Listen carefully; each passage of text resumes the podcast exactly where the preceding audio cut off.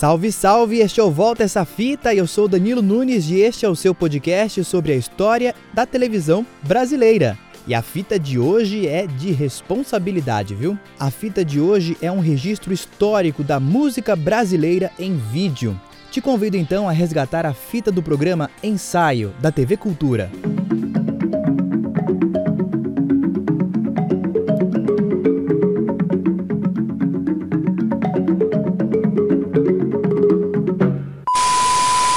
Você sabe que um programa vira referência para toda a televisão quando ele passa a ser nome de estilo. Por exemplo, quando uma entrevista é realizada em tom intimista, sem cenário, poucas luzes, muitos closes e não exibe o entrevistador, é comum ouvirmos a expressão um programa como o ensaio.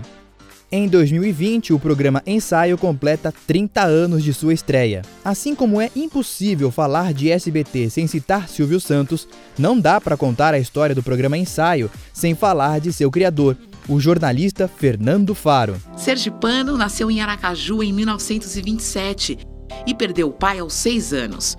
Morou na Bahia e veio para São Paulo cursar a faculdade de Direito da USP. Na verdade, queria ser jogador de futebol.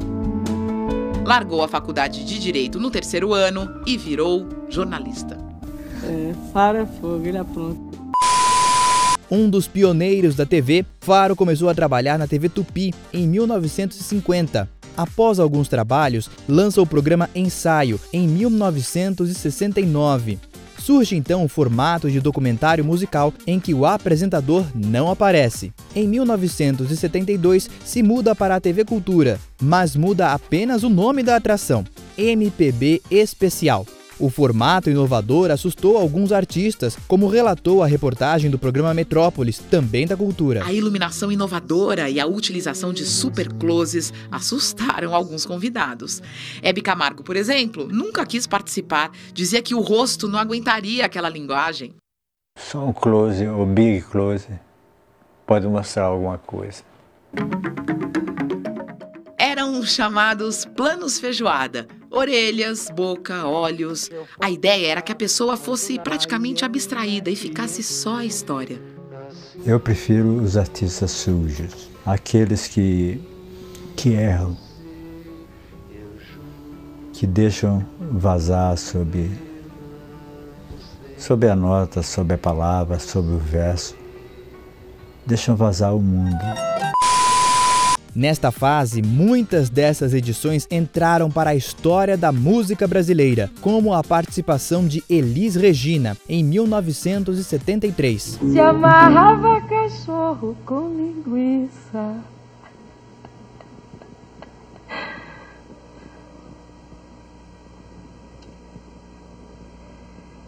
Eu nasci em Porto Alegre em 1945, num dia 17 de março um domingo às duas e dez da tarde, estragando o café da mamãe. Aquele lanche maravilhoso. E eu fui a primeira filha muito esperada de um casal de dois anos de vida em comum. Primeira neta e primeira sobrinha de uma família de sete pessoas que se adoravam muitíssimo e que resolveram me adotar como filha de todos. Eu Achei tudo ótimo, achei tudo maravilhoso. Principalmente o, o já talento comercial do papai. Porque ele olhou para mim e deve ter pensado assim que essa menina quando crescer vai ser cantora, então um ótimo nome para cantora é Elis Regina.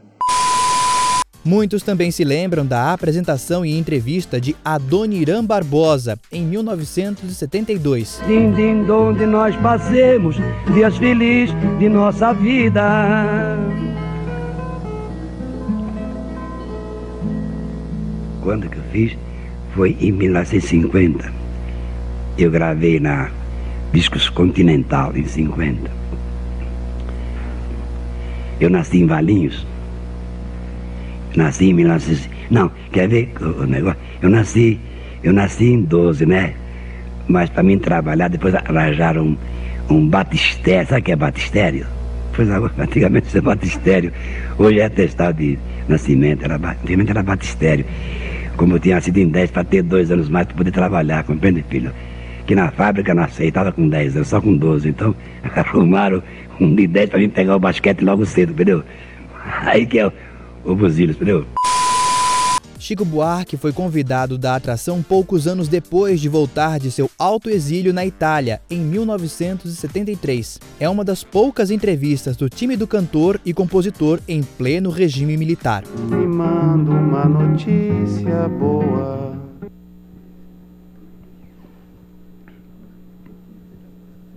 Ah, mas aquilo é brincadeira. Sabe que eu não sei essa música direito, né? É uma música que, do, do, pro show, pra entrada do show entrada do Vinícius no show lá do Rio, eles queriam botar uma música de surpresa para a estreia, na hora que ele entrasse, essa música para ele. E o, e o Toquinho tinha uma, uma música lá, um sambinha.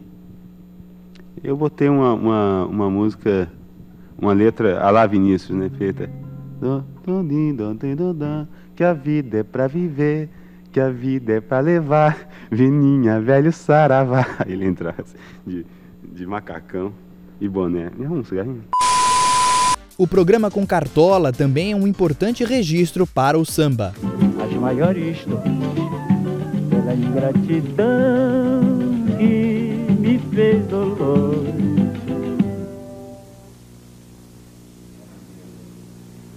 Oh, a Cida disse aí o negócio do Bloco Zarengueiro. O Bloco Zarengueiro é o seguinte, Mangueira tinha uns seis blocos, tudo familiares. Então eles escolhiam aquela rapaziada de perfeito, direitinho, né? que não bebia, não fumava, não namorava, eles saíam naqueles blocos. E a resto, o resto da turma da bagunça. Então nós fazíamos nosso bloco só de homem. Então chamava arengueiro porque ele saía disposto a tudo, a bater, apanhar, quebrar, botiquim, qualquer negócio a gente fazia. O grupo Novos Baianos, que revelou Pepeu Gomes, Moraes Moreira e Baby do Brasil, também passou pelo MPB Especial. João Gilberto, a gente conheceu. É o seguinte, o Galvão, o Joãozinho Trepidação, é da terra de João, né? E, e desde que eu conheci Galvão, que ele me falava de João. E sempre a gente teve assim, a gente sabia de João por outras coisas, disco e a bossa nova. E, e João sempre foi um cara assim que a gente queria conhecer mesmo, sabe como é? E, e ele foi, nós conhecemos ele no Rio. E pra gente conhecer ele foi demais, porque ele é um cara que a gente dentro deixa é um cara que deixa mesmo ele na gente, sabe como é quando João chega assim, é demais. E é um cara que tem a maior importância assim pro trabalho da gente, pra, pra, que deu uma consciência a gente que a gente realmente precisava. É isso mesmo. Para você ver a importância que João tem no trabalho da gente, nós, há duas semanas, ouvimos a fita do último disco dele que ele fez lá nos Estados Unidos. E Moreira vai dizer como foi bom para ele ter ouvido essa fita. Foi demais. Ouvir João tá é demais. Sempre demais. Inclusive, nós, nós vamos, a gente podia até tocar aquela música de João. Chama Isabel, que a gente gravou no nosso disco agora. É uma música linda, assim. Essa fase do programa durou de 1972 a 1975. Em 18 de agosto de 1990, o programa volta para a TV Cultura com o seu nome original, Ensaio. Desde então, muitos artistas de vários gêneros musicais, sem preconceitos, deram o ar da graça. Tim Maia esteve por lá em 1992.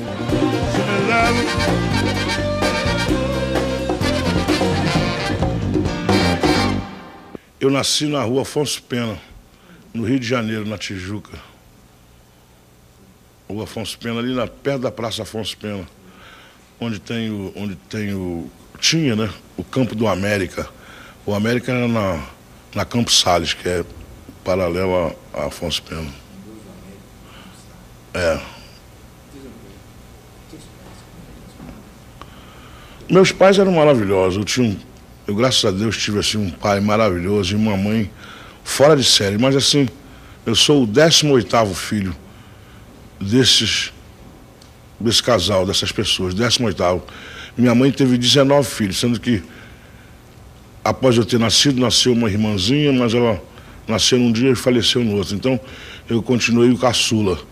E meus irmãos moram na Tijuca, meus sobrinhos, sobrinhos netos. Meu, meu pai faleceu quando eu tinha 16 anos 16 anos, e minha mãe faleceu ano passado. Agora, minha mãe era fora de série, meu pai também. Ele trabalhou a vida inteira para sustentar 18 filhos e sustentou. Todo mundo estudou, todo mundo, todo mundo forte. Meu pai era severo, como todos os pais naquela. Mais porradinha, mas muito pouco. Umas porradas, mas eu não, nunca bati nos meus filhos. Eu tenho três filhos. Eu nunca, nunca usei assim desse tipo de coisa. Meu pai, mas foi, ele trabalhava muito. Minha mãe era, minha mãe era assim uma coisa maravilhosa. Minha mãe e meus irmãos são pessoas legais, todos trabalhadores. Sou o mais doidão assim sou eu mesmo. Aprendi assim na rua, né? No auge do sucesso, Leandro e Leonardo estiveram no musical. Não chore por ele.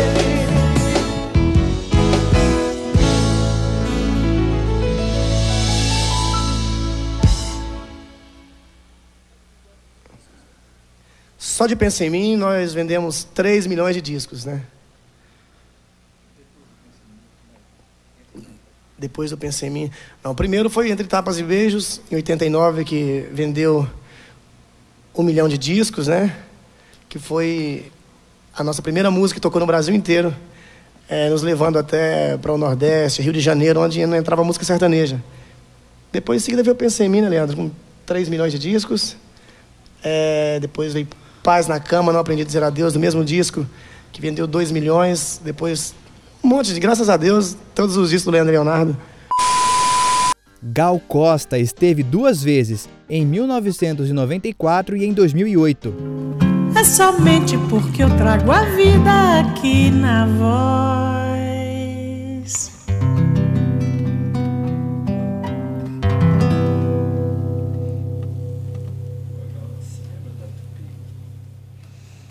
Negócio da tupi? Que negócio da tupi? Lembro. Lembro daqueles programas maravilhosos, Tropicália. Lembro do programa com João também, né? Que nós fizemos com Caetano e que tudo se perdeu.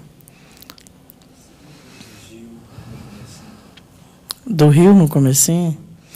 Não, bom, o comecinho foi São Paulo. O comecinho foi São Paulo. Eu vim para cá e, bom, eu morei no Rio também, mas logo eu vim para cá e fiquei um tempo grande aqui. Eu morei em São Paulo mais ou menos por quatro anos. Depois eu fui para o Rio. Eu fui para o Rio quando eu fiz o meu primeiro show, logo depois do Divino Maravilhoso. E aí eu me radiquei lá, acabei ficando lá, morando lá, e morei por 22, 23 anos no Rio de Janeiro. Em 2009, Charlie Brown Jr. cantou e conversou com Fernando Faro.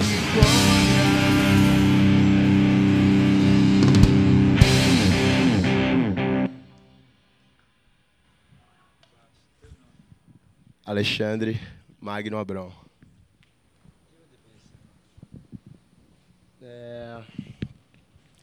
Começou antes da música um pouco, eu andava de skate, ainda ando até hoje, é, por pura diversão, na verdade. Mas naquela época era uma coisa mais séria, onde eu estava iniciando numa, numa atividade esportiva, é, que eu levei muito a sério é, durante anos. E no meio dessa galera, dessa cena, eu ganhei esse apelido, enfim, por às vezes errar a manobra e reclamar um pouco e ficar um pouco de canto. Eu era mais tímido do que eu sou agora, acho. A TV Cultura produziu um show em homenagem aos 80 anos do jornalista em 2007, com participação especial do ator Juca de Oliveira. Gravando. Gravando. Essa expressão tem uma força diferente quando vem do diretor Fernando Faro. Em quase 50 anos de carreira na televisão, 35 deles passados na TV Cultura, Faro nunca se acomodou com o normal, em nenhum momento se contentou em fazer o convencional. Mestre em inventar produções criativas, ele acompanhou o desenvolvimento da televisão brasileira e em vários momentos contribuiu de forma decisiva para sua evolução. TV de vanguarda, Mobile, A Hora da Bossa e Divino Maravilhoso são apenas alguns dos muitos programas que Faro dirigiu, estimulando o olhar do telespectador para a vida e as artes, a literatura, o teatro, artes plásticas e, sobretudo, a música. Foi na extinta TV Tupi que surgiram as suas marcas registradas. Primeiro, o apelido. Um belo dia, Cassiano Gabus Mendes o chamou de Baixo. E desde então é assim que carinhosamente os amigos se referem a ele. E Faro corresponde. Para eles, todos nós somos baixos e baixas. Também na Tupi, em 1969, foi lançado o seu projeto de Gênio, uma série documental da música brasileira chamada Ensaio, que até hoje o Baixinho continua conduzindo, dando voz aos artistas, sem que a sua própria voz de entrevistador seja ouvida. O número de participantes do ensaio se conta aos milhares. Um verdadeiro acervo de intérpretes instrumentistas, compositores de valor inestimável. Baixo. Hoje, hoje, Baixo, essa multidão de artistas se une aos seus fãs e amigos para lhe desejar, desejar feliz aniversário. Que por muitos e muitos anos você continue repetindo, gravando. Em 2016, a TV Brasil anunciou a partida do criador do ensaio. O corpo do apresentador Fernando Faro, que comandava o programa Ensaio na TV Cultura há 26 anos, está sendo velado no cemitério do Araçá, aqui na capital. Diretor e produtor musical, Fernando Faro tinha 88 anos. Ele estava internado desde janeiro e morreu ontem à noite em decorrência de uma infecção pulmonar. O corpo do apresentador será cremado hoje à noite na Vila Alpina. O programa segue reprisado pela Cultura toda sexta, às três e meia da manhã. A emissora também disponibilizou o precioso acervo do ensaio num canal exclusivo do YouTube. O link está na descrição deste episódio. E este ensaio do Volta Essa Fita fica por aqui. Se você gostou, curte, assina, compartilha, espalha para todo mundo. Olha, tem um podcast falando sobre a televisão brasileira, contando várias histórias. Semana que vem eu tô de volta, hein? Te encontro, te espero. Até lá.